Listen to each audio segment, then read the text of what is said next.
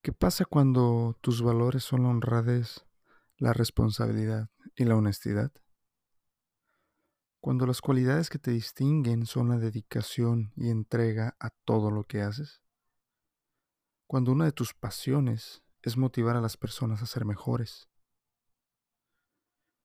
Cuando el sentimiento que te lleva a luchar en la vida es la superación personal. Y además, eres de esas personas que siempre, siempre conservan la calma en situaciones complicadas. Exactamente.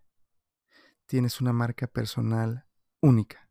Sigue este podcast para obtener tips de cómo lograr tu marca personal única.